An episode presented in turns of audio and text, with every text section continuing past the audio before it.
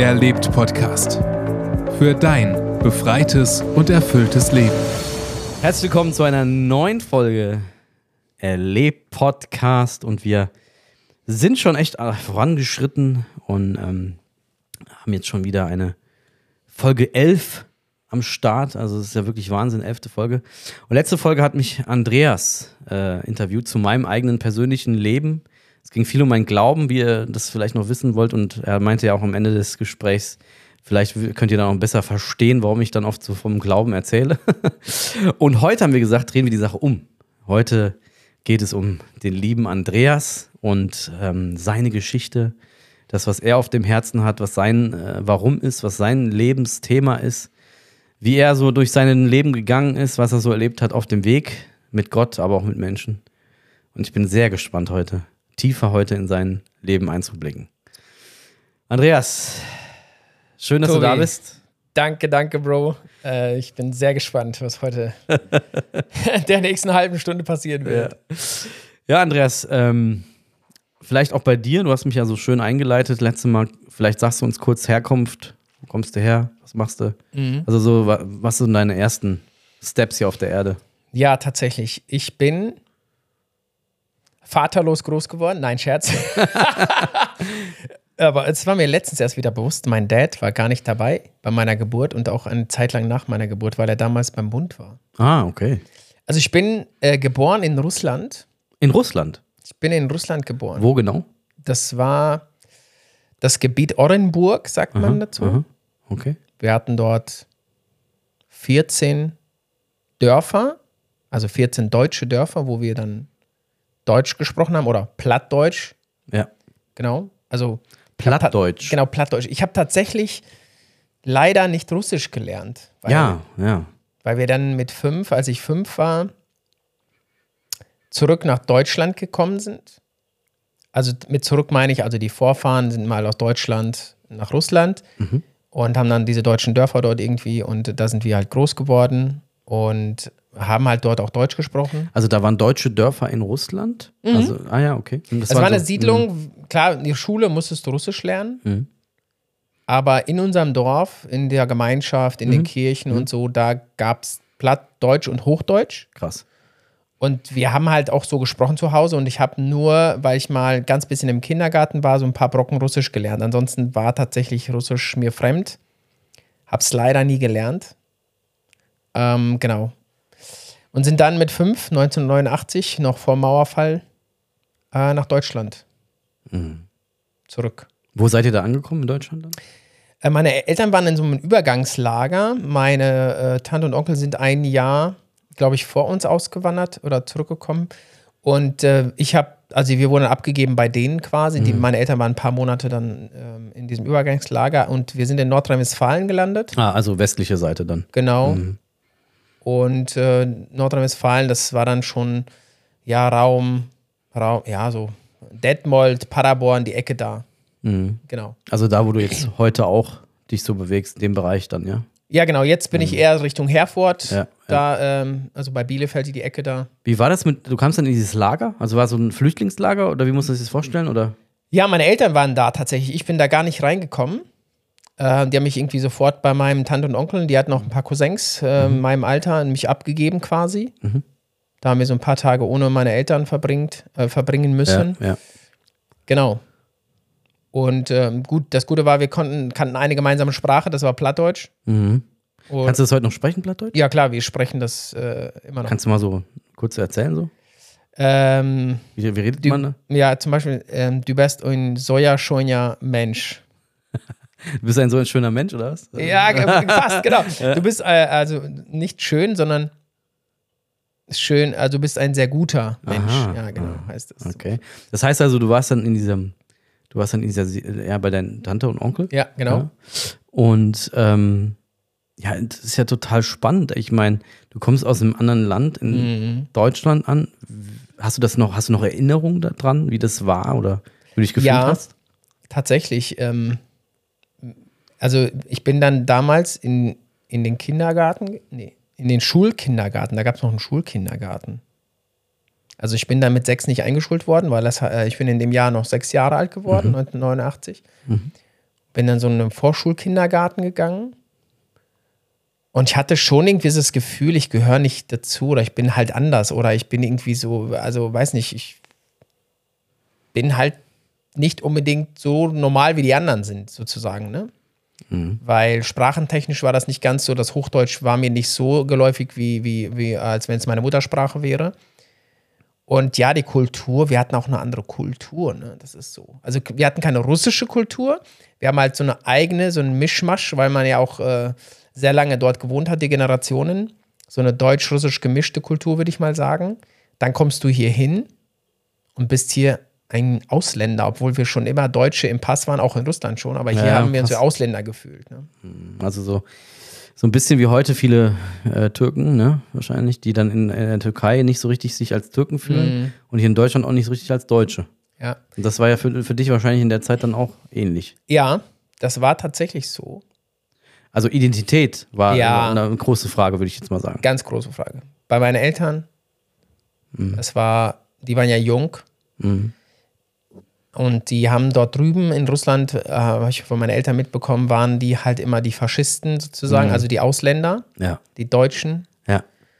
Und dann kamen wir hier hin und also jetzt nicht im Konsens gesprochen, aber bei vielen waren wir hier halt auch die Ausländer, die Russen halt dann. Ja, krass eigentlich. Ne? So, dass du das Gefühl hattest, du, also ich wahrscheinlich noch weniger, aber meine Eltern ganz krass, dass die sich da nirgendwo zu Hause gefühlt haben, so, ne? Und dann bist du aufgewachsen, auch in NRW, und bist dann von dem Mhm. Schu Schulkindergarten, was du jetzt eben gesagt hattest, dann in die Schule gekommen? Oder Genau. wie ist der Weg ver verlaufen dann für dich? Grundschule äh, bei uns im Dorf ähm, oder ja, einer kleinen Stadt quasi, ähm, da in die Grundschule gegangen, dann auch in die weiterführende Schule, auf die Realschule gegangen und da kein, also kein Abitur gemacht, sondern ab danach gleich dann das Gefühl gehabt, ich muss in die Ausbildung gehen. Das war auch irgendwie so ein bisschen Wie alt warst du da? mm, 17. Ah ja. Und dann, wie, wie, war es ein bisschen, hast du gesagt? Ja, ich weiß, es war so halt auch so, ne, Eltern haben mir nicht unbedingt die Ausbildung gemacht, zumindest nicht jeder damals, sondern gleich irgendwie Arbeit gesucht, damit sie sich Ja. etablieren können und, und irgendwie leben können und nicht auf Staatskosten und so. Und ähm, das war irgendwie so, ne, nach der Schule schnell arbeiten, damit du Ja, ja. deinen Unterhalt verdienen Ja, ja, kannst. so. Und äh, dann bin ich, ich hatte irgendwie, ich weiß gar nicht, warum dieser Wunsch in mir so groß war, aber ich wollte unbedingt Krankenpfleger werden. Das war so damals mein Traum. Krass. Ich habe auch 13 Bewerbungen geschrieben, alle in die Pflege und eine Bewerbung in die Heilerziehungspflege. Und das war's. Und dann wurdest du da mit 17 genommen? Oder wie ja, war das, das? war tatsächlich, das, ich, ich glaube, das war ein Wunder, weil erstens war das zu der damaligen Zeit eigentlich noch ein Beruf, wo, wo, wo sehr gerne Abiturienten genommen wurden. Also nicht Ja, frisch nach der Schule. mhm. Zweitens, äh, Volljährige, weil du Arbeitszeitgesetz äh, technisch Schwierigkeiten hattest, wenn du 17-Jährige einstellst. Und ich hatte eine einzige Zusage von diesen 14 Bewerbungen und das war ausgerechnet Bad Pyrmont, halbe Stunde von meinen Eltern weg und, es, und äh, es hatte keiner Zeit, mich zu fahren. Okay. Das heißt, äh, es stand fest, ich muss ausziehen. Ah, Und dann bin ich mit 17 wow.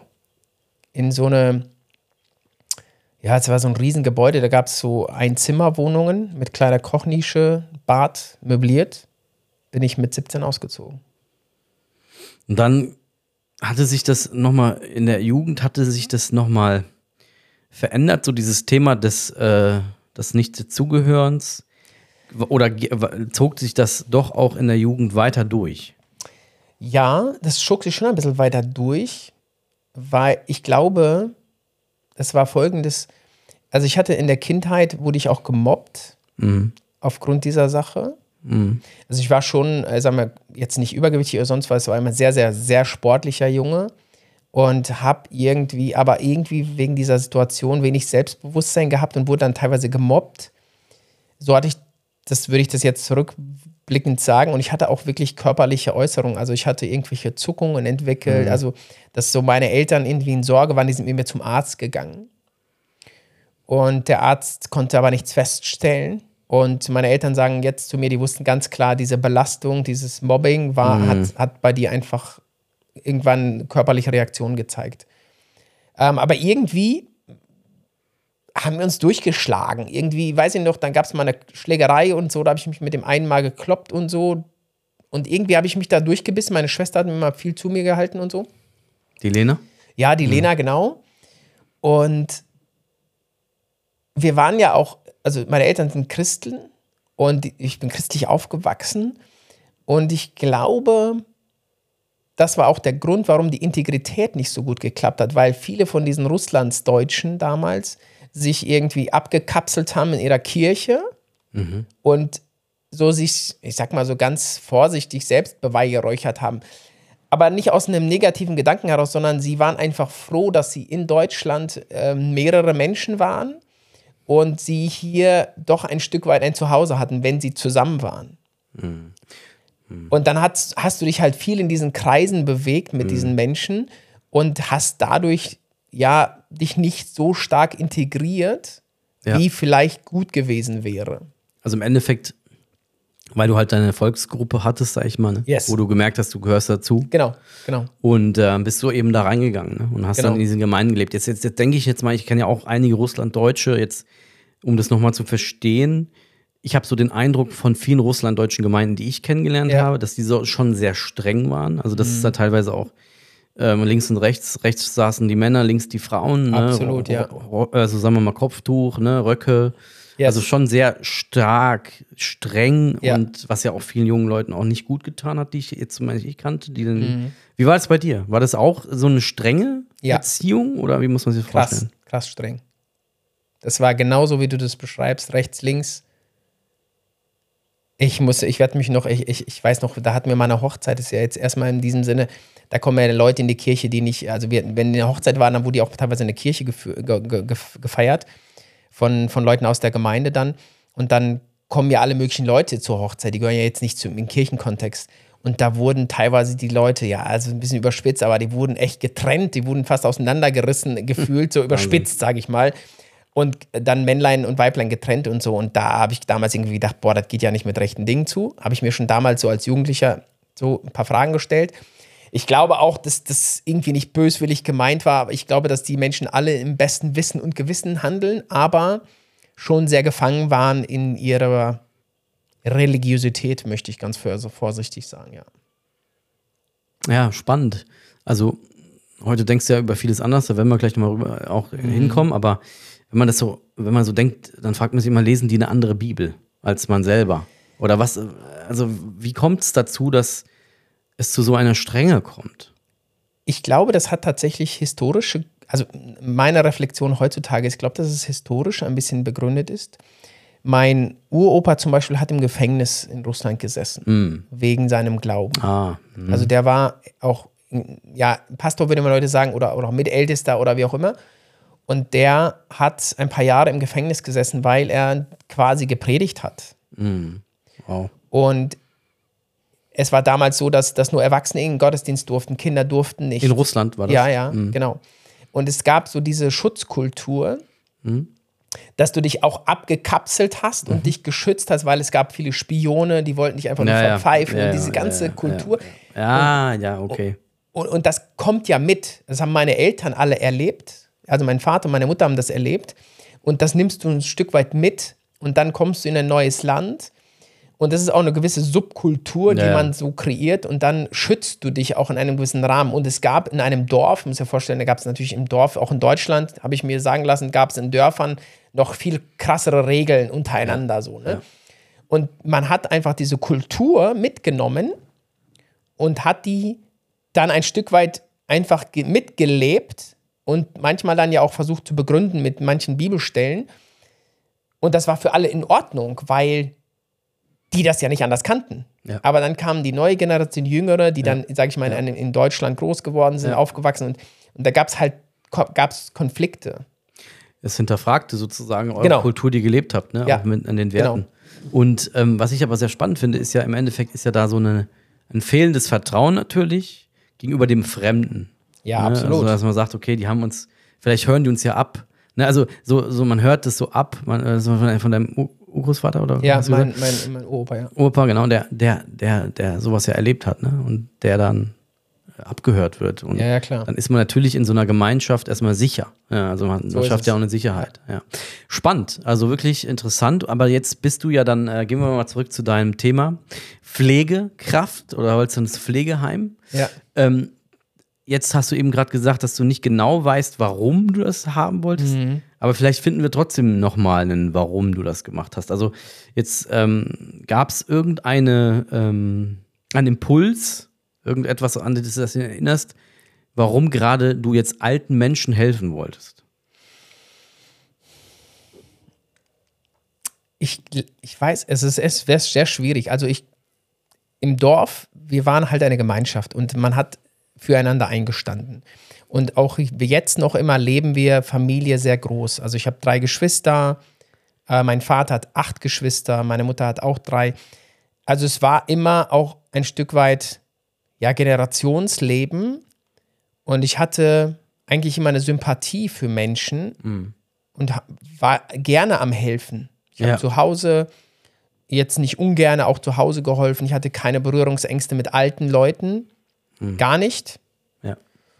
Und äh, ich weiß gar nicht, ob ich damals in der Gemeinde schon im Krankenbesuch aktiv war. Also da gab es so eine Gruppe aus Jugendgruppen, aus der Jugend, die haben äh, jeden Sonntag, weil die Leute nicht in die Kirche konnten, haben wir die, die Leute zu Hause besucht und haben quasi wie so einen kleinen Gottesdienst für die äh, so 15, 20 Minuten privat in der Wohnung gemacht mit ein paar Jugendlichen. Wir haben gesungen und ein bisschen gepredigt und so. Ja, ich glaube, das kam in diesem Kontext, da war ich mit dabei.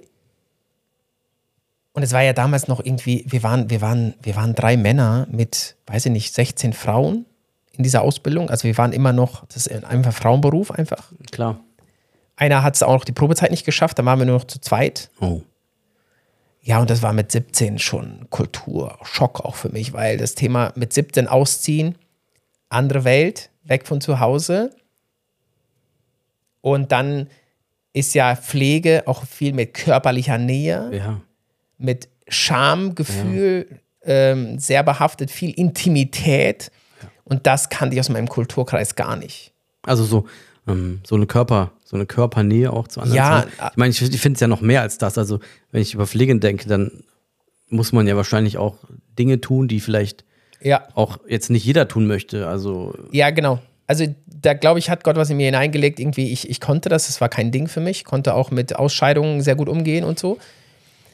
Ähm, aber du hast halt jung und alt gepflegt, wenn sie das nicht konnten. Also du hast, du hast, du musstest junge Frauen waschen äh, Wahnsinn. oder unterstützen äh, in der Hochphase der äh, Männlichkeit, ja, mit 17, 18, wo deine Hormone natürlich sprießen ohne Ende, ähm, musst du manchmal Frauen, die Arme gebrochen haben, irgendwie supporten.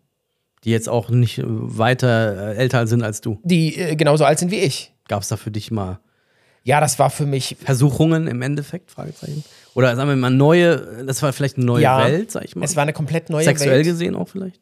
Es war eine komplett neue Welt. Ich musste mich damit sehr äh, viel beschaffen. Es gab auch wenig Menschen, die mich verstehen konnten in dieser Welt, weil ich war als Mann in einer Frauenwelt. Ja. Und ich weiß, damals hatte ich zwei Freundinnen, die haben dann irgendwann auch diese Ausbildung gemacht, aber als Frauen. Und mit denen hatte ich dann irgendwie einen guten Austausch, weil die haben mich verstanden, hatte ich das Gefühl. Und klar, also die ersten zwei Jahre war das nicht, aber ich glaube, so im zweiten, dritten Lehrjahr gab es schon die eine oder andere äh, spannende Situation in meiner Ausbildung, weil ja, das war schon, man ging etwas anders mit dem Thema Intimität und offen, äh, also Sexualität auch um, weil, weil, ja, weil das Alltag war. Du hast die Menschen ja gesehen, immer wieder ganz nackig, äh, ob jung, ob alt. Und klar, immer mit sehr viel Respekt und Charme, aber es war eine andere, ja, du hast auch ein bisschen eine andere Sprache gesprochen. Gerade wenn du jetzt erzähltest über die Vorvergangenheit deiner etwas strengeren Ja. Erfahrung, da war wahrscheinlich Sexualität jetzt nicht das Hauptthema. Nein, das war ein Tabuthema. Ne? Das würde ich jetzt auch. Absolut, das, äh, also, da, das war kompletter Game Change für mich. So. Das war komplett neu, das war, das war schon krass, ja. Es hat mir so eine ganz neue Welt geöffnet. Ich kam mit Dingen in Kontakt, die in meiner Welt gar nicht vorkamen. Weil, wenn du jetzt so krass christlich also ich, sage das jetzt so, ich meine das nicht negativ, aber wenn du so krass in dieser christlichen Bubble aufwächst und auch in deinem Privaten dich in diesem Umkreis aufhältst und dann auf einmal mit 17 ausziehst, in eine neue Welt kommst, das ist wie ein Kulturschock für Dann dich. auf einmal nackte Frauen siehst, die, denen du etwas näher kommst, ja, absolut. auch wenn du jetzt die pflegst, sag ich mal. Ja, ja, ja, klar. Aber es ist für dich natürlich eine neue Welt. Ja, absolut. Darf ich mal so fragen, ähm, gab es auch eine für dich eine, in der Zeit dann eine, eine Frau oder eine Freundin oder irgendwie sowas? Oder war das für dich gar kein Thema? Doch, ich ähm, war da immer sehr verhalten. Ich hatte so Teenager-Lieben und so, das auf alle Fälle. Und es gab eine, ja, es gab schon eine große Liebe mit 16, 17. Und Die, das die, die funktioniert. gab's. Nee, das ist, das ist, ähm, das sind die Brüche gegangen. Ich weiß bis heute nicht so richtig, warum. Man muss ja jetzt auch davon ausgehen, dass diese Frau das vielleicht auch hört. Äh, kann man ja nicht ausschließen. Ähm, das war schon so eine, irgendwie so eine große Liebe. Und das war dann, ich glaube, mit 16 oder 17 irgendwie zu Ende. Und das war ein krasses, einschneidendes Erlebnis für mich. Das war für mich extrem. Ich habe damals so krass geweint in diesem Alter. Das war für mich wirklich wie ein Zerreißen meines Herzens. Und da habe ich mich damals an die Bibel gewandt. Da habe ich echt gesagt, ich muss jetzt die Bibel lesen, habe die Bibel aufgeschlagen. Und ich habe damals wirklich gefühlt einen unfassbaren Trost gefunden in der Bibel. Das war für mich so völlig neu. Äh, da bin ich so, weiß ich gar nicht wie, also ich bin wirklich krass getröstet worden, sodass ich über dieses, über diesen Schmerz damals hinweggekommen bin. Und äh, mittlerweile ist diese junge Frau auch glücklich verheiratet, ist mehrfache Mama und so, es ist alles cool. Ähm, ja, das war so damals, aber das ging ja dann in dieser Zeit zu Ende so, ne, mit diesem, mit dieser, Ja, ja, mit wo du dann diesen 17 so. Wechsel gemacht hast, ja. Und danach hatte ich jahrelang gar keine Freundin. Da war ich wirklich, ich weiß nicht, ob, ob das der Schmerz so groß war, das kann ich jetzt gar nicht sagen. Schon ein bisschen getrauert habe ich danach schon und dann war ich halt bewusst auf der Suche, das kann ich schon sagen, aber es hat nie so richtig gematcht. Ich, ich, ich muss. Ich war zwar in diesem Kreis, konservativen Kreis, aber irgendwie war ich da ausgebrochen. Ich hatte ein anderes Denken, ich hatte ein anderes Fühlen. Und Auch, auch durch die Bibel? Weil du sagtest gerade, du hast dich an die Bibel gewandt mit 17, dann wurdest du getröstet, aber was hat sich da, hat sich da was verändert Also in deinem hab- Glaubensleben? ich habe das Gefühl manchmal, ich bin so ein kleiner Grenzgänger gewesen. Also ich habe mir Fragen gestellt, die man sich eigentlich nicht fragen sollte, wenn man in diesem Kontext Zum gelebt Beispiel? hat. Was für eine Frage hast du? Ich habe Fragen hinterfragt, also stell, Sachen hinterfragt, die gelebt wurden. Also diese, diese Kultur der Kleidung habe ich hinterfragt. Ähm, die Härte, die manchmal, die ich so wahrgenommen gefühlt habe, Verbote, die ausgesprochen wurden, ähm, über Vereinsmitgliedschaft, äh, Fußball, leidenschaftlich. Ich durfte nie in einen Verein spielen. Nie. Das, das, das, das war ein großer Schmerz. Bis ich geheiratet habe, habe ich mir geschworen, ich werde meinen Kindern nie verbieten, wenn sie Fußball spielen wollen, in einen Verein zu gehen. wow. Und alle meine Söhne waren in einem Fußballverein. ja, ja. Äh, Einer spielt noch. Und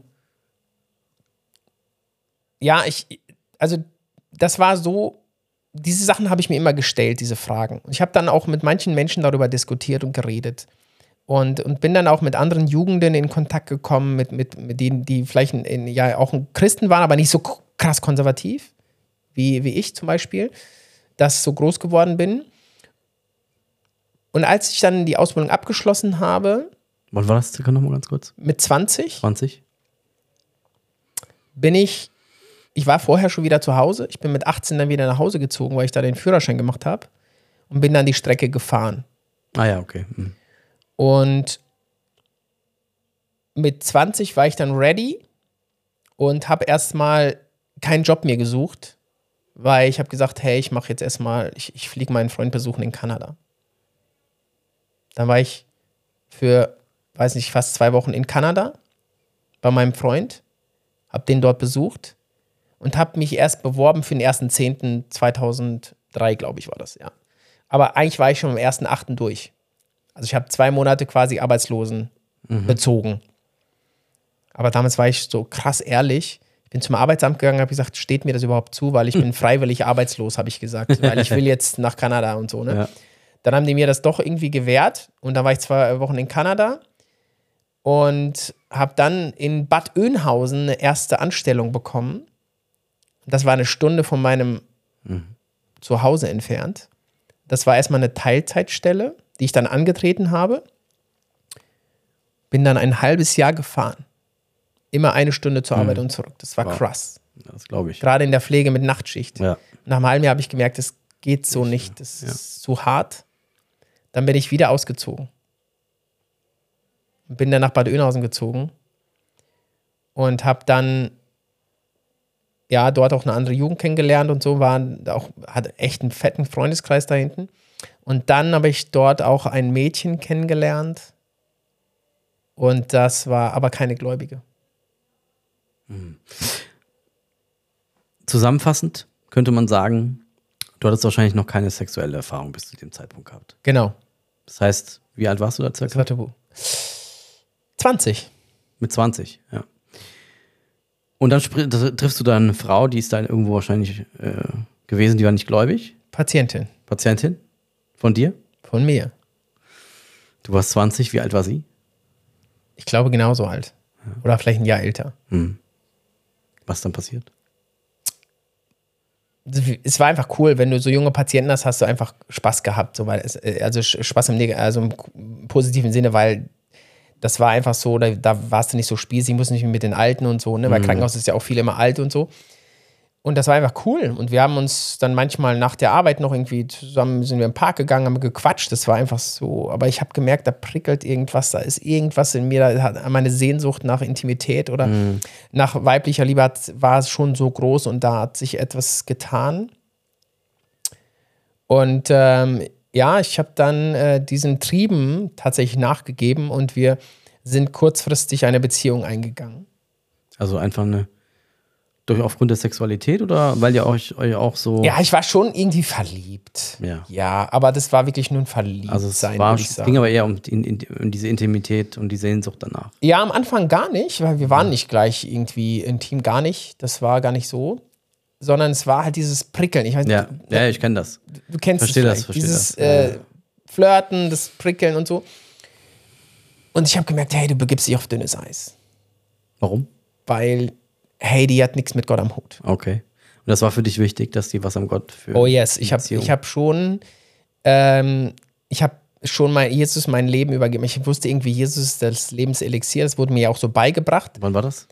Ähm, eigentlich als Kind, aber da war das halt so eine Angstsache, tatsächlich, weil ich so, ich hatte wirklich damals verdammt viel Angst.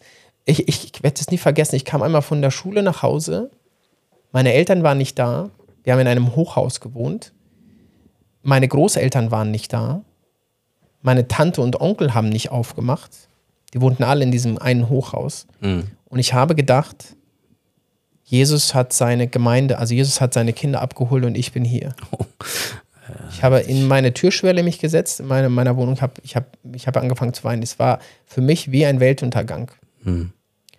So, und dann habe ich, das hat mich irgend, das hat mich geprägt und ich habe gemerkt, das ist aber nicht die Botschaft. Das ist Ja. nicht, was Jesus uns sagen Ja. will. Ja. Also nicht nur, ja. Und dann irgendwann, ich war immer so beklemmt, so immer, wie, die, du hast es, glaube ich, in deinem Podcast auch erzählt, so, du hast dich geschämt, so. Also ich irgendwie, ja, irgendwie, klar wollte ich mich zu Jesus bekennen, aber irgendwie habe ich mich auch geschämt, weil ich nicht in der Freiheit war. Und ich habe das erst sehr viel später in meinem Leben erfahren, was es bedeutet, in Christus frei zu sein. Ja. Jetzt bist du aber ähm, bei diesen 20 Jahren, wo du bist, Ja. da hast du ja gesagt, bist du schon ein bisschen weiter gewesen mit Gott. Und, und dann mal hattest du gesagt, dass du eine, Gläubige, eine Nichtgläubige hattest. Und Ja. Kam das einfach, weil du das so aus der Bibel gelesen hast? Oder woher kam dieser Gedanke, dass, dass, dass du nicht mit dieser Frau. Ja, klar. Also die Bibel habe ich damals, ich glaube, die hatte ich schon einmal durchgelesen in der Zeit. Also ich habe die Bibel schon regelmäßig gelesen, auch wenn es häufig eher so, eher so ein Zwang war als so, so, so eine Freiwilligkeit. Das kam dann erst später. Ja. Ähm, und dann war schon irgendwie so der Gedanke in der Bibel immer wieder, ja, wenn du jetzt jemanden hast, eine Beziehung und jemand ist dann nicht, ja, jetzt nicht mit Jesus unterwegs, Also glaubt nicht, wie wenn du zum Beispiel dann eine Ehe führst, wie willst du dann, das ist ja immer so ein Spagat, wie wenn, Ja, du- wenn du Kinder ja, bekommen würdest, also viele Dinge, die ich Das hat dich halt so ein bisschen zurückgehalten dann. Ja, absolut. Ja. Und, und wie ist das? Und ist es dann weitergegangen oder ist das zerbrochen? Ja, das war ein, ne, ne, ne, es hat au, ist aufgelodert eine Zeit lang. Das war richtig äh, präsent. Aber was, was auch verbunden mit, mit ich habe ihr von Jesus erzählt. Ich habe sie dann zu Hause besucht, habe ihr dann, wir haben dann so Podcast, also damals waren MP3-Player, Mhm, ja. solche Geschichten gehört, also Predigten Ja, gehört. Ich ja. habe ihr eine Bibel geschenkt. Aber aus diesem Ganzen ist irgendwie auch, das war so ein Gemisch zwischen, ja, ich tue ja ihr was Gutes, ich erzähle ihr von mir, aber irgendwie ist es auch eine heiße Kiste. Und damals, ja, damals, als wir dann äh, tatsächlich ein Team geworden sind, war das so eigentlich der Schock. Wir haben gesagt, oh, das ist ja tiefste Sünde. Jetzt bist du ein aussätziger Gefühl. Jetzt bist du, also jetzt bist du echt abtrünnig. Also es ist ja ganz schlimm, was du getan hast. Sex vor der Ehe, dann noch mit einer, die nicht gläubig. Also es war damals richtig krass. Und ich habe gedacht, boah, ich hatte so ein Denken, ich muss sie jetzt heiraten. Das war's jetzt. Also es ist wirklich, wenn, wenn ich jetzt darüber nachdenke, was alles so in meinem Kopf verankert war, welche Glauben sind, also äh, äh, ultra schlimm. Das ist natürlich nicht passiert. Ich habe sie nicht geheiratet und, und, und diese Beziehung ist in die Brüche gegangen. Aber was in dieser Zeit passiert ist, das muss ich jetzt nochmal aufgreifen. Ich war so verliebt, aber ich wusste, dass diese Beziehung nicht gut ist. Und da bin ich, ich war immer mit Gott in Kontakt. Ich habe ganz viel gebetet. Und ich habe zu Gott gesagt, irgendwann, weil ich so krasse Gewissensbisse hatte, dass ich hier etwas tue, was ihm nicht gefällt, wo er, als- was nicht auf mein Konto, auf, mich auf mein Leben einzahlt. Und ich weiß nicht, ob du das kennst, also du oder äh, die, die Hörer jetzt, du bist in einem Prozess oder du lebst etwas und du merkst gerade, es ist wie ein Stachel und es, ist, es arbeitet gegen dich selbst. Du, du tust etwas, was dir nicht gut tut. Und das hatte ich immer und das war so nervtötend für mich, dass ich irgendwann gesagt habe, ey Gott, ich halte es jetzt nicht mehr aus. Du hast, es gibt zwei Möglichkeiten, habe ich gesagt. Entweder dieses, dieses Mädel, diese bekehrt sich und, und nimmt den christlichen Glauben an, oder du lässt mich in Ruhe. Du nervst mich nicht mehr mit deinen ganzen Gewissensbissen und so. Du lässt mich wirklich in Ruhe. Und zweiteres ist eingetreten. Ich habe, ich werde es nie, also ich, wenn ich jetzt darüber nachdenke, kriege ich noch das Schaudern. Ich hatte seit dem Zeitpunkt das wie ein Gefühl von, Gott zieht sich zurück aus meinem Leben und er lässt mich in Ruhe. Und er lässt mich einfach machen, ohne dass er mir immer wieder Wegweisung gibt. Und das habe ich ein Stück weit genossen damals, weil das war so, okay, es war cool, weil ich konnte jetzt irgendwie einfach wieder ein bisschen leben ohne diese Gewissensbisse. Bis die Beziehung gescheitert ist. Es war alles in relativ kurzer Zeit. Es waren, weiß ich nicht, ein paar Wochen, Monate so. Mhm.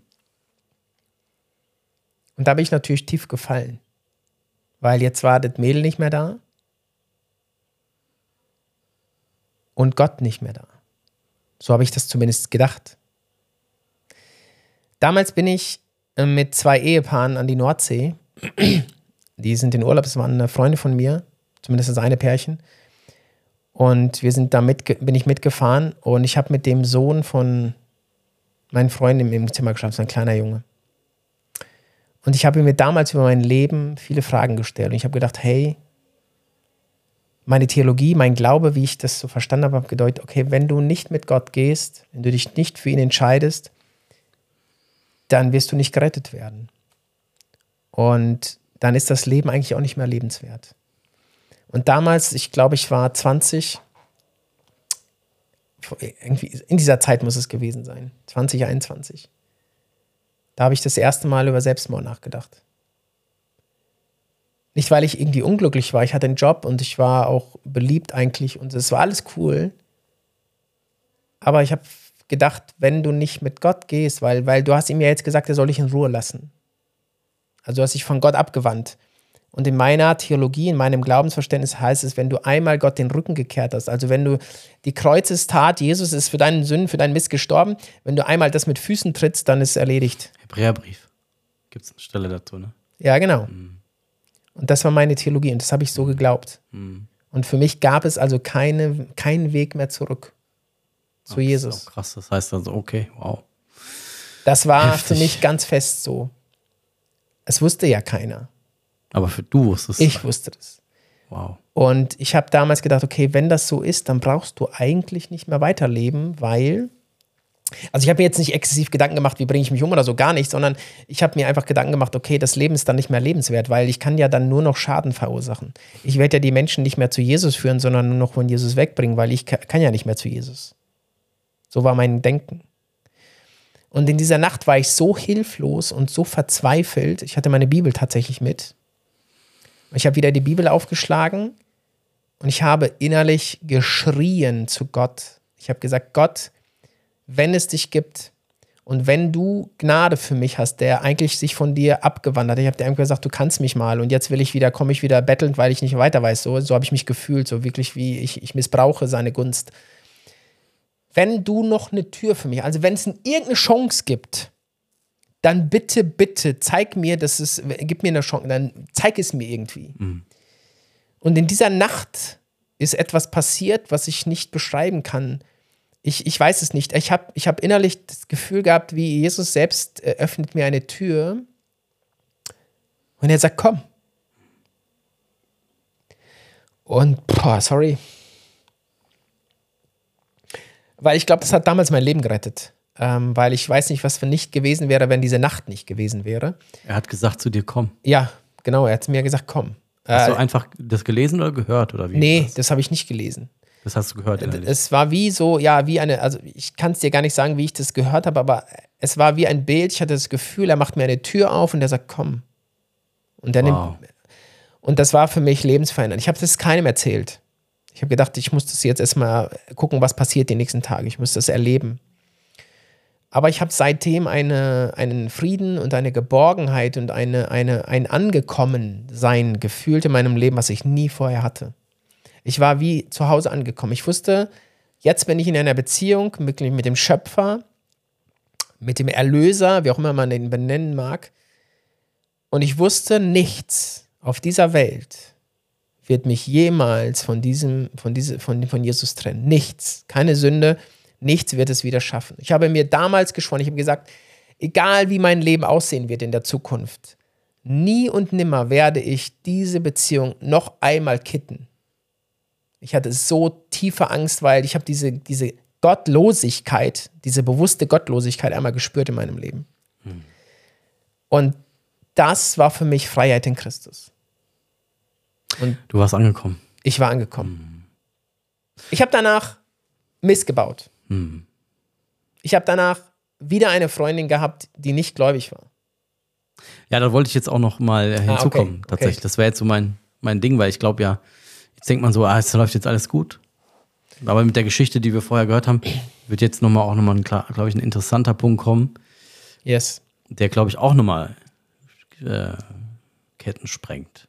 Und Absolut. Alles, Und alles so ein bisschen hinterfragt hat. Ja, also dieser Podcast ist eine heiße Kiste. Also gerade alle Leute, die aus meinem alten Leben äh, oder aus meiner Vergangenheit, die mich kennen, den hören werden, entweder kriege ich jetzt äh, Anschläge oder, oder Erweckung passiert. Dann habe ich da alleine gelebt und ich habe dann die Olga Das war nach dieser Erfahrung mit Jesus und dann hast du aber ich habe in der Zeit gelebt. ja alleine gelebt. Genau, hast schon. alleine gelebt und das war dann, wie alt warst du dann so? 21. 21. Und dann ist das mit Olga Genau. gekommen. Mhm. Ich habe dann in einer Klinik gearbeitet und die Olga hat in dieser Klinik an einer ansässigen Praxis gearbeitet. Und die Olga war dort die schönste am Tresen, am Empfang. Und sie hatte einen ähnlichen Hintergrund wie ich. Sie kam aus einem russlandsdeutschen Kontext. Und wir haben uns, ja, einfach, das war einfach ein kollegisches, also wir haben kollegial uns verstanden. Und wir haben uns immer wieder ausgetauscht und ich merkte, hey, die ist nicht mit Jesus unterwegs. Ja, wiederholte sich. Es war, genau. Und, aber ich habe irgendwie gefühlt, weil ihr Bruder war in einer Gemeinde und so und sie kannte das ganze Christentum. Und sie war in einer Beziehung. Sie war in einer Beziehung. Ja, ja, sie war in einer Beziehung, genau. Und sie hatte auch schon Robin. Also sie war schon, äh, sie hatte hatte schon schon, ein einen. Sohn, genau. Das war zwar nicht in der Beziehung äh, entstanden, sondern erst in der vorherigen, aber sie war in einer Beziehung, genau. Und ich hatte das Gefühl, sie hatte eine Sehnsucht. Sie sucht. Und dann habe ich sie ja hin und wieder mal eingeladen in die Kirche und so. Ich war da mit, mit, mit cool, cool connected mit einer sehr coolen Gemeinde und mit einer mega coolen Gruppe, Freunde und Jugendgruppe und Die so. waren auch nicht so streng wie damals die andere Gemeinde, oder? ich hatte das Gefühl, die waren nicht, die waren etwas weltoffener, würde Ah, ich so vorsichtig ah, für okay. mich sagen. Ja. Zumindest habe ich das so wahrgenommen. Ja. Und da weiß ich noch, da gab es mal so eine Veranstaltung. Das war, glaube ich, eine, ich weiß nicht, ob das eine Zeltmission war oder eine. So, da habe ich die Olga eingeladen. Ob sie, das war so, so eine evangelistische Veranstaltung. Weil ich hatte es irgendwie so ein Gefühl, sie muss, du musst sie mit Jesus connecten. Und dann habe ich sie dahin eingeladen. Und vorher habe ich ihr so ein paar, ein paar Sachen, so ein paar, paar Broschüren und so mal immer wieder gegeben zum Lesen und so weiter. Ich bin ja in dieser Zeit dann auch äh, nach Israel einmal geflogen, so ein Drei-Wochen-Trip mit vier Jungs. Also wir sind immer Mission, so eine Reise durch Israel zwei Wochen geführt mit so einem Reiseführer. Äh, ganz viele biblische, historische Orte und so weiter. Ähm, das war genau, das war, da war ich 21 oder 20 in dieser Zeit war das. Und äh, da habe ich ihr natürlich viel von erzählt und so geschwärmt und so. Das war richtig cool. Und dann gab es diese Veranstaltung, wo ich sie eingeladen und sie hat zugesagt. Sie kommt mit. Und ich bin mit meinen Kumpels, auch wollte ich dahin. Und dann war es so, die Olga kam zu mir nach Hause, weil wir uns dort getroffen haben und wollten dann los. Und sie hat sich angezogen, habe ich gedacht, holla die Waldfee, heiße Kiste, diese Lady. Und dann hat sie gemerkt, so, okay, vielleicht passt mein Outfit doch irgendwie nicht so. Und dann hat sie sich nochmal umgezogen, so ein bisschen dezenter angezogen quasi, weil, weil sie gemerkt hat, das ist jetzt nicht so eine Veranstaltung. Und äh, dann ist sie aber mitgekommen und wir sind zu zweit gefahren, weil wir passten nicht alle in ein Auto. Dann sind wir da hingefahren und ich habe gemerkt, so in diesem Gottesdienst, sie hat geweint. Also hat, irgendwas hat zu ihr gesprochen, es hat sie irgendwas bewegt. Aber es gab auch so einen Aufruf, hey, wenn du dein Leben Jesus geben willst und so, dann äh, ne, kannst du gerne anschließend zu uns kommen und so, wir reden und so. Es ist nichts passiert so. Also wir sind wieder raus. Und dann sind wir zwei nochmal zu Meckes gefahren, haben uns noch was zu essen geholt. Und irgendwie weiß ich gar nicht. Sie, sie war zwar in einer Beziehung, das, und, aber irgendwie, und es war auch irgendwie klar, weil sie war ja zehn Jahre älter als ich. Es war klar, dass wir eigentlich keine Beziehung für, für es war auch nie ein Gedanke, glaube ich. Also du warst 21, sie 31. Ja, und, und, und, und irgendwie war Beziehung, Kind. trotzdem kribbelte da irgendwas. Und in dieser Nacht ist es, glaube ich, um uns geschehen. Und dann haben wir erstmal, ja, dann haben wir halt, ja, ich würde schon sagen, dass wir eine Beziehung eingegangen sind. Also sie war nicht gläubig. Nein, Und du hast eigentlich ja, mit ihr geschlafen ja, und sie hat aber einen eigentlichen Freund ja, und ein Kind. und ein Kind. Und das ist dann Also passiert. die Hölle auf Erden. eigentlich so wow. Ja, genau. Also so von wenn man so hört, was du so erzählt hast die ganze Zeit jetzt eben, wo du herkommst. Mit Jesus, ja, ja, so Und wo, also, fromme, also, ja, ja. also von der ganz strengen, ne? Komplett, ja, ich bin, dann, dann so. Ja, und ich sage äh, an alle Leute, die das hier jetzt hören und dieses, dieses Bild von diesen Gläubigen und Christen und so haben, es ist so viel Scheiße am Stecken, mal Gott gut Deutsch gesagt, bei diesen Menschen, äh, auch bei mir, das aber einfach mehr Schein als Sein ist häufig, ja. Ja, ja. Also nicht überall, gar keine Frage. Ähm, ich will auch, ich will ja gar nicht überall ein, über einen Kamm scheren, aber Gnade ist für alle da. Amen. Also, aber dann, dann warst du mit ihr zusammen, ihr seid eine Beziehung angegangen. Ja. Warum hast du. Und das war so crazy, Tobi. Wir haben, wir haben dann uns geliebt und sind anschließend auf die Knie gegangen und haben gebetet. In real life jetzt. Das war echt so. Also alle, die, die, die, die Gott nicht verstehen, äh, Gott ist nicht, wie du denkst, er ist anders. Und wir haben geheult. Wir haben zusammen geheult, weil wir wussten, dass es nicht in Ordnung ist, was wir tun. Und sie selber, obwohl sie nicht gläubig Ja, war, sie hat gebetet. geht auf die Knie Und sie hat dir und gebetet. betet. Wow.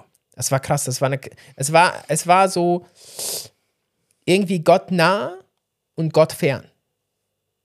Immer so ein Zwiespalt. Und wir wussten, dass das irgendwie nicht gut ist. Ratiomäßig war das, Ja, ging gar nicht. ja. Und dann kam eine Zeit, wo wir einfach gesagt haben, okay, ich bin dann am Wochenende wieder zu meinen Eltern gefahren. Und es gab noch eine Jugendkonferenz, da war ich auch irgendwie. Und irgendwie haben gesagt, wir müssen mal drüber nachdenken, es, es muss was, was es geht so nicht weiter. Und dann hatten wir uns diese Zeit genommen. Eigentlich so, ich wollte weg, wir wollten keinen Kontakt haben an diesem Wochenende und wollten uns Gedanken machen. Und sie rief mich an diesem Wochenende an und sagte, sie müsste mit mir sprechen. Und ich habe gesagt, hey, kann ich dich zurückrufen? Wir sind noch gerade unterwegs. Und dann rufe ich sie an, äh, zurück, das war glaube ich Sonntagabend oder Samstag, ich weiß es nicht. Und dann sagt sie mir, dass sie schwanger ist. Wahnsinn. Jetzt, genau, jetzt haben die, äh, liebe Hörer, ihr, habt, ihr kennt jetzt meinen Kontext. War sie noch mit dem anderen zusammen oder hatte sie Schluss gemacht? Nein, hatte sie noch nicht.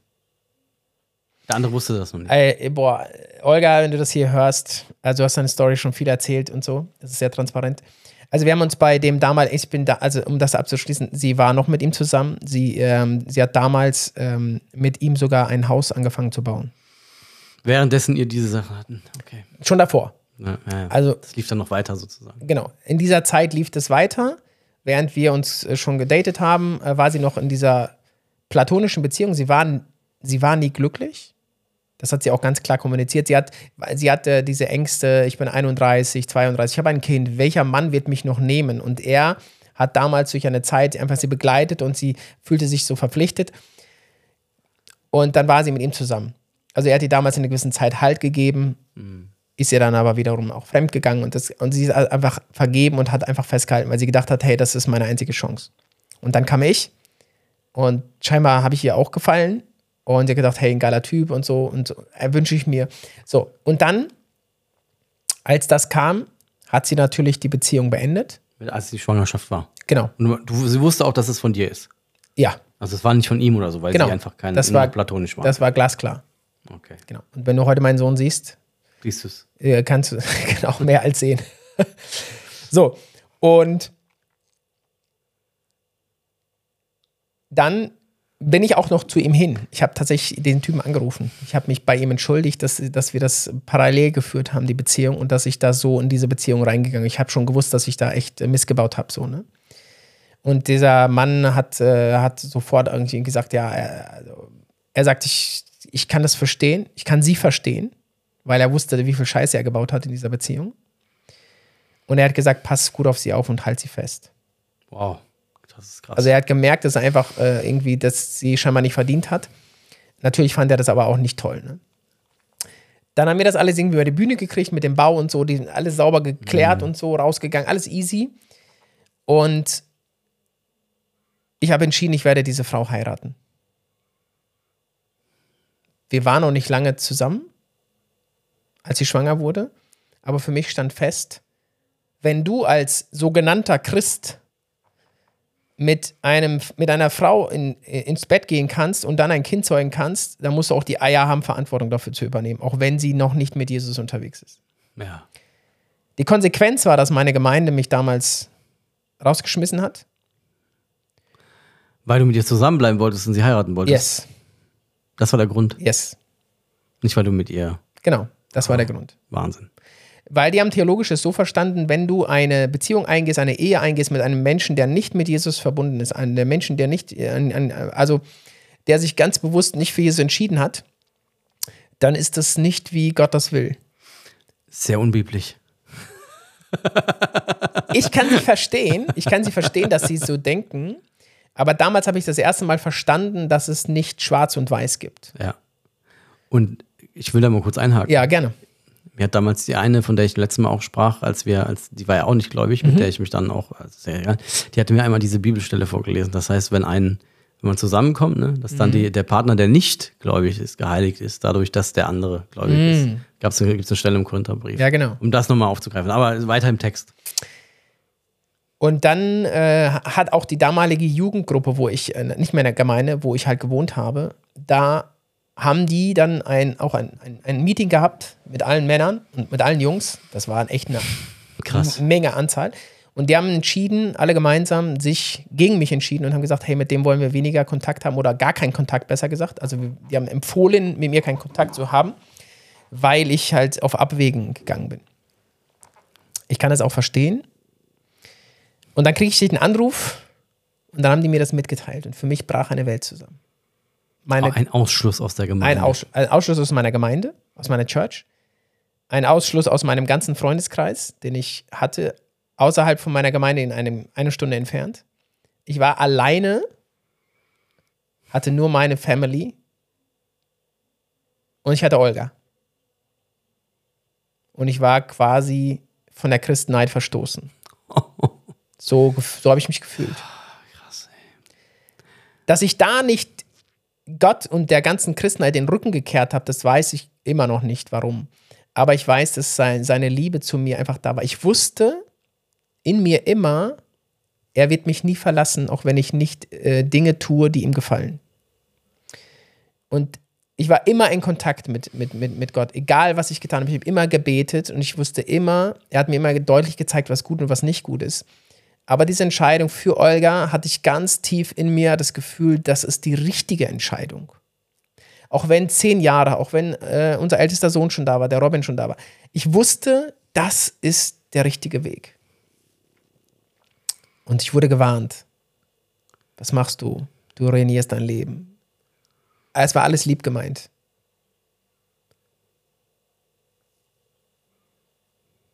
Aber wir haben uns entschieden. Und wir sind jetzt 18 Jahre verheiratet. Wir haben drei Söhne. Wir haben die intensivste, das intensivste Jahr mit Gott hinter uns. Bedingt auch sicherlich durch die Selbstständigkeit. Aber Gott liebt uns. Er hat uns angenommen. Olga hat sich für Jesus entschieden im ersten Ehejahr. Wow. Und wir haben eine, sie hat sich dann taufen lassen in den Folgejahren irgendwann. Das heißt aber, war, hast du dann irgendwann den Weg zurückgefunden zu einer anderen Gemeinde dann? Oder wie kamt ihr dann wieder zurück? Also, Ja, wir Also sind ja dann, äh, wir haben ja dann geheiratet und haben dann äh, erstmal bei ihren Eltern gewohnt und, und haben dann in, in dieser neuen Gegend, wo wir gewohnt haben, äh, dann äh, eine Gemeinde gesucht, haben ein paar Gemeinden besucht und dann zu, ein Zuhause gefunden, wo wir als junge Verheiratete gut aufgenommen wurden, wo wir uns wohlgefühlt haben. Dort sind wir dann lange hingegangen.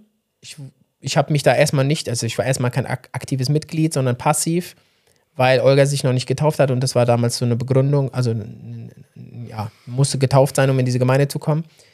Und dann hat sie sich irgendwann taufen lassen und dann waren wir jahrelang auch, war das unsere Heimat, wo wir dann als Family hingegangen sind, ein Zuhause hatten.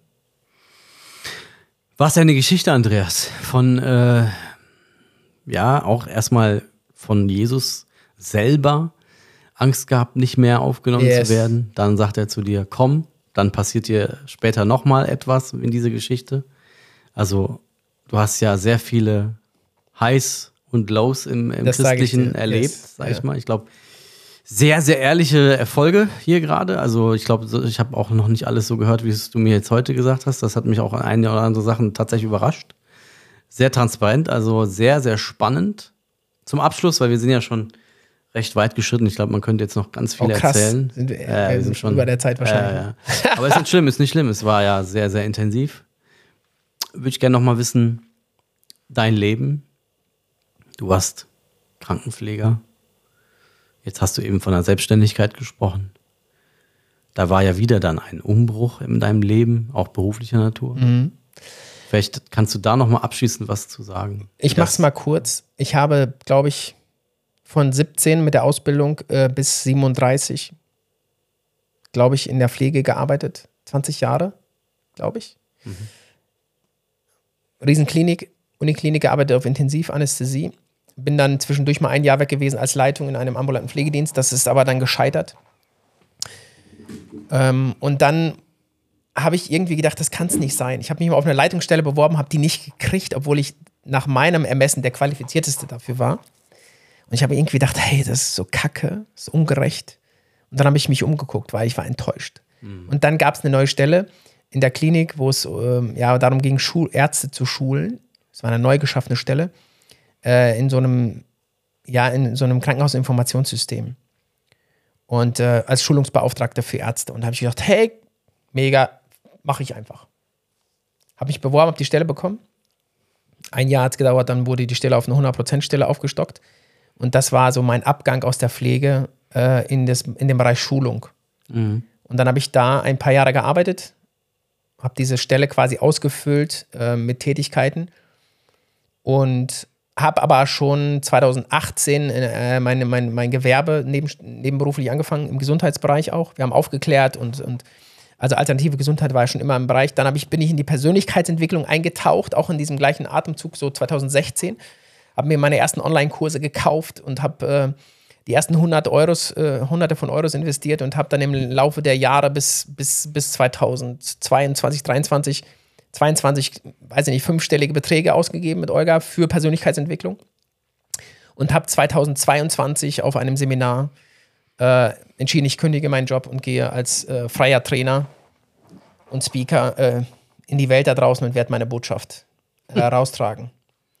Das war eine Ad-Hoc-Entscheidung. Olga hatte Schiss und äh, dachte irgendwie, ah, ist der verrückte Kerl jetzt aus einem sicheren Angestelltenverhältnis mit, mit eigentlich einem guten Gehalt und ich habe gedacht, das ist, es erfüllt mich nicht mehr. Ich brauche was. Ich brauche etwas Neues. Und ich hatte da schon Speaker-Ausbildung gemacht, Trainerausbildung gemacht und alles Mögliche hinter mir. Und ich habe gedacht, jetzt starte ich durch. Es war aus dem blauen Dunst, glaube ich, aber es war so eine, so eine Glaubensentscheidung, weil ich stand vor einer Entscheidung. Gott hat mich gefragt, was ist deine größte Angst? Und meine größte Angst war nicht, meine Familie zu versorgen. Und dann hat Gott mir die Frage gestellt, glaubst du, dass ich das nicht kann? Und dann habe ich mich geschämt und ertappt gefühlt. Habe gesagt, doch klar. Und dann habe ich für mich daraus den Rückschluss äh, getroffen, du, du, du, du kündigst jetzt. Ohne einen Fahrplan zu haben, ohne einen Businessplan. Das war aus dem blauen Dunst heraus, aber ich habe diesen Schritt gewagt. Ich weiß nicht, ob ich nochmal so tun würde, aber ich habe es nicht bereut. Mhm. Das war das härteste Jahr meines Lebens. Ich habe dann ein paar Trainings gegeben in ein paar Firmen, ein paar freie Seminare gemacht und habe jetzt eigentlich, würde ich mal sagen, in den letzten mehr, ein paar Monaten erst wirklich so das Gefühl gehabt, als Trainer angekommen zu sein im Bereich Führungskräftetraining, wo ich einen sehr guten Auftrag hatte mit vielen Geschäftsführern im Thema Führung. Wie führt man richtig? Mit all den Themen, die dazugehören, war ich wie in so einer Traumwelt.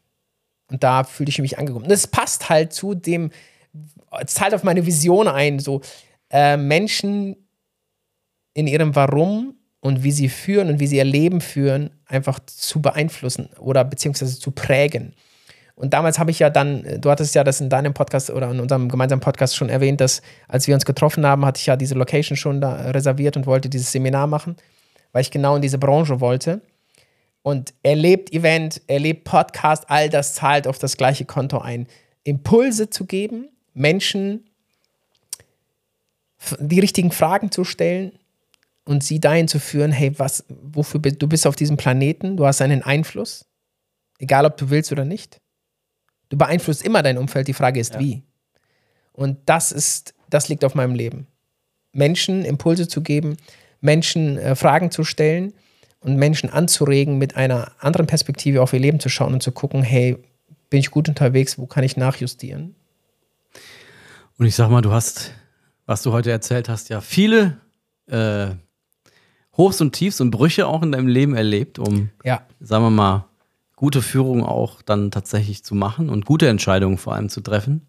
Nicht immer waren sie vielleicht einfach, aber ich glaube, du hast daraus gelernt und eines hast du wahrscheinlich auch gelernt, dass Gott auf ungeraden Wegen gerade schreibt. Ja, und Amen. Das ist, äh, das ist, äh, das kann man über alles schreiben, ja. Und von daher äh, vielen Dank, Andreas, heute, dass du so tief dein Herz auch geöffnet hast. Und ich bin sehr gespannt, was noch kommen wird.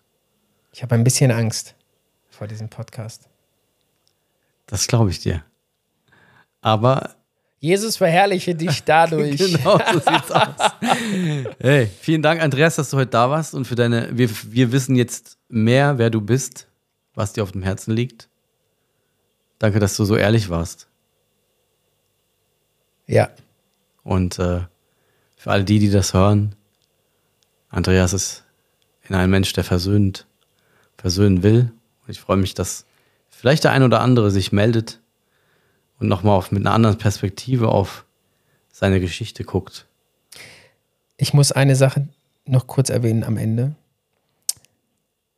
Dieser Jugendpastor, der mich damals anrief, der hat seine damalige Entscheidung revidiert und hat, hat um Vergebung gebeten bei mir, weil er aus der damaligen Perspektive gesagt hat, hey, das war die richtige Entscheidung.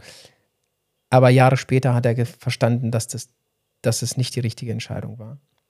Also ich bin völlig versöhnt mit meiner Vergangenheit, mit all diesen Menschen. Ich liebe sie alle aus tiefstem Herzen. Ähm, und ich glaube, dass jeder aus bestem Wissen und Gewissen gehandelt hat. Und dass keiner grundsätzlich böse mit mir meinte. Das war doch jetzt mal ein schönes Abschlusswort an diesem dieser Podcast-Folge. Also vielen Dank, Andreas. Ich freue mich auf die dir. Zukunft mit uns und yes. äh, mit den Dingen, die kommen. Amen. Erlebt Event wird groß. Erlebt Event wird groß. Danke, dass du hier warst. Das war der Erlebt-Podcast. Für dein befreites und erfülltes Leben. Mehr zu unseren Veranstaltungen findest du unter www.erlebt-event.de. Wenn dir dieser Podcast gefallen hat, freuen wir uns über ein Abo und eine positive Bewertung. Vielen Dank und bis zum nächsten Mal.